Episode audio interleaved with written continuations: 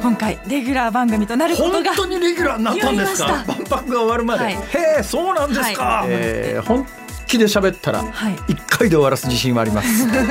辛坊治郎の。万博ラジオ。皆さんこんにちは。辛坊治郎です。こんにちは。ABC アナウンサーの福戸彩です。辛坊治郎の万博ラジオこの番組は万博をこよなく愛する辛坊治郎が2025年の大阪・関西万博についてさまざまなゲストとともに詳しく熱く掘り下げる万博ポータル番組です。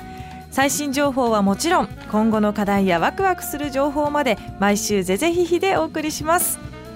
なんだかんだ言ってもですねまあ当たり前の話なんですが万博開催まで2年を完全に切っちゃってるんですよね。いよいよですね。でどうもこの万博の終わるまでこの番組を続けたいという話はん漏れ伝わってくるわけですが。続けたいです。あのね自信がないんです。そこまで生きてる。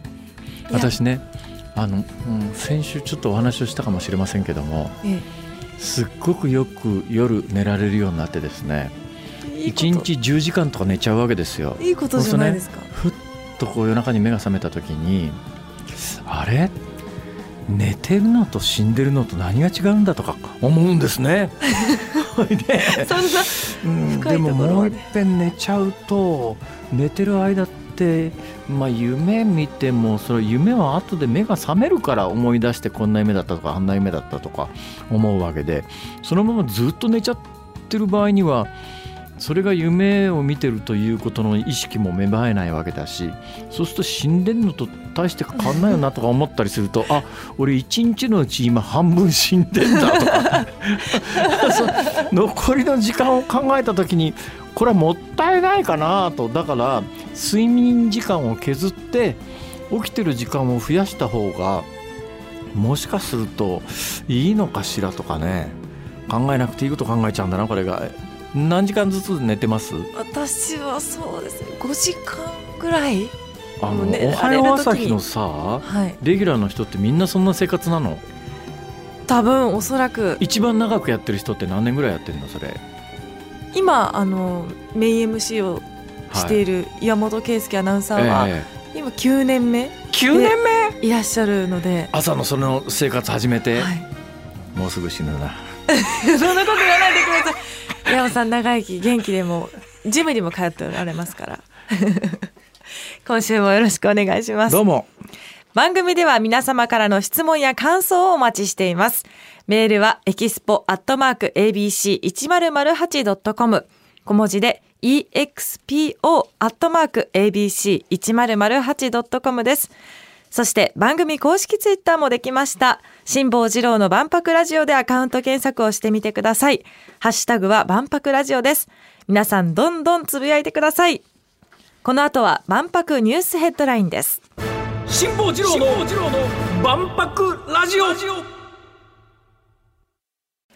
大阪・関西万博ニュースヘッドライン。4月中旬以降の主な万博関連ニュースです。財務省は万博の記念硬貨を発行すると発表しました。3回に分けて5種類程度の発行を予定していて第1弾として8月に1000円硬貨の申し込みを受け付けます。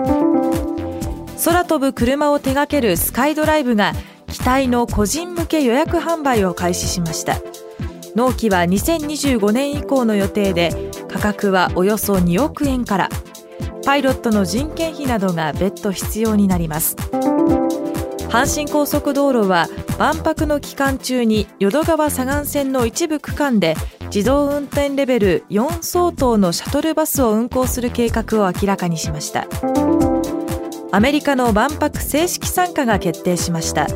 先月25日に調印がなされアメリカの教育や宇宙についての展示を予定しているということです。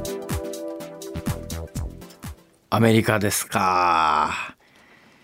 1970年の万博の時の、えー人気パビリオンはソ連館っていうのとですねアメリカ館っていうのがまあ双璧でどっちが人気だったかなかなかあの言いづらいですけども共にですね大体私が行ってたあのまあ春先で割と空いてたタイミングで私は万博、まあ、通ってたんですがその頃でもアメリカ間とソ連間はね23時間待ちが当たり前でしたね。えーまああのもっと後期には混んだんで後期はもっとたくさん人が並んだんだと思いますが私は割と春先で万博始まって始めあのね万博ってね当時大量にこう券売るじゃないですか。それで券買った人が、ええ、さあどのタイミングで行こうかなと思うんだけど過去の例で言うとやっぱりね会期が後ろになるとあ終わっちゃう行かないと終わっちゃうっていうんででもまだ初めのうちは初めのうちはまだ期間あるよねっていうんであのチケット持ったまま行かないんだけど期日指定じゃないですから当時は。ね、だ今後はもしかすると期日指定になる可能性はそこそこあるかなと思います。だから1日の入場上限を決めて今あの大きなテーマパークってそういうところ多いじゃないですか。多いですね。1日のあのキャパを決めてそのキャパで日付指定でチケットを発券するということになるとそういうこと起きないんですが当時そういう制度がなかったんで、まあ、チケットは買いました。前売り券の方が安いから前売りを買いました。でもまあ万博始まりました。始まったけどまだ会期が半年もあるから大丈夫だろうと思ってるうちにあれ？あと気が付いたらあと1ヶ月で終わるじゃん。だけどチケットこれ使わないともったいないよねっていうんで最後に駆け込みで行った人が出るので会期の終わりぐらい6ヶ月の会期の終わりぐらいになるとすごい混むんですよ。じゃあその時はで私はだけど春先に行ったので私の学東京当時埼玉県に住んでましたから当時の学校の都合で春先しか行けなかったんで春に行きますよね。だからまあ今から振り返ると結構空いてる時に行ったんだろうなと思うんだけどもそこそこやっぱり人はいて万博の2大えー、人気アトラクションアトラクションって言っていいのかパビリオンっていうのかまあパビリオンが正式な言い方だと思いますけれども、えー、アメリカ間とソ連間は2時間と3時間待ちでどんな展示があったかというとともにね宇宙開発関係です。でねやっぱりね1970年の万博じゃないですか。前年の1969年というのはアポロ11号が月面に着陸してるわけですよ。それでアポロ11号が月に着陸してそれでその時に月の石というのを持って帰ってきてそれがアメリカ間の目玉展示になるわけですねだからアメリカ間で2時間待って何見るかっていうとガラスケースに入った私の記憶実際にどのぐらいの大きさだったかはもうそれデータに出てますから調べりゃ分かる話なんですが、はい、私のイメージ記憶の中にある月の石は、まあ、握り拳ぐらいの大きさかな、うん、その握り拳ぐらいの大きさの月の石がガラスのケースの中に入っててものすごい数の観客がそれをこう見て通り過ぎていくわけですよ。でそれ見るのに2時間待つんです。当時辛坊少年はその石を見てどう感じたんですか？石だ。その時にあのソ連間はですねやっぱりあの、うん、宇宙開発の時の宇宙船のリアルな宇宙船であるとかそれを全部こう展示するわけですだからアメリカ間とソ連間って世界の宇宙開発競争の最前線がそこに行くと見られるという。いや懐かしいな今日はどんな話？この後は拡張万博とは何なのか近畿経済産業局2025ネクスト関西企画室の石原康之さんにお話を伺います。いいんだけどさなんかさ70年万博の思い出をここで話すたんびにさなんかあの目の前の太さがピューッと後ろへ遠ざかってくるような気がするんだな。万博ラジオここからは大阪・関西万博に関わる様々なゲストを迎え、2週にわたってじっくりとお話を伺ってまいります。今回は万博を盛り上げる上で欠かせないキーワード、拡張万博について、近畿経済産業局2025ネクスト関西企画室の石原康之さんにお越しいただきました。よろしくお願いいたします。よろしくお願いいたします。よろしくお願いします。あのですね。はい。えー、拡張万博というなんか難しい言葉について近畿経済産業局というお役所の人に来ていただいて話を聞くと聞いてたんですがなんかむっちゃチャラい人が出てきて本当ですか？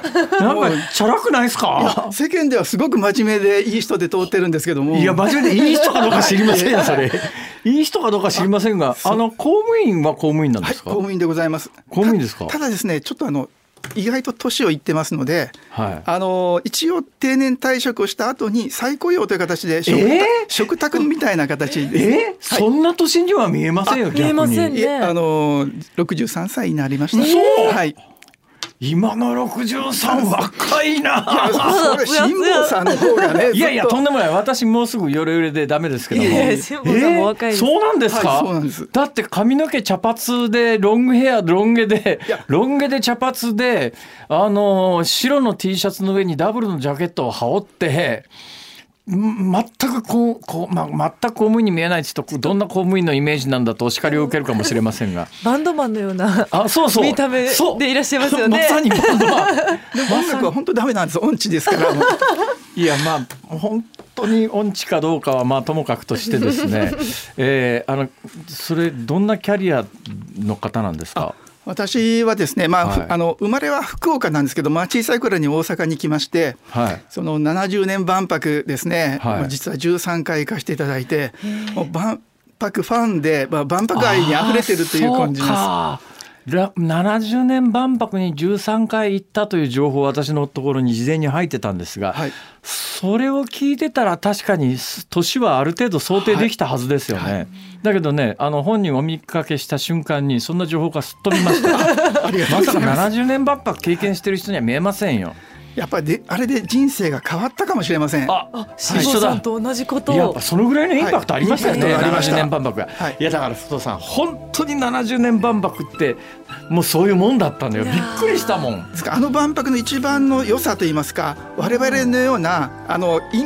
なんて言いますかね社会世界を変えた人たちがいっぱいできたんですね。そうだと思うよ。だから万博で人生変わった人相当いると思うよ、はい。だってねインパクトで言うと USJ とディズニーランドと、えーお話は始まったばかりですが今日のところはこの辺でお別れです。辛坊治郎の万博ラジオ。また来週土曜日のお昼12時にお会いしましょう。さようなら。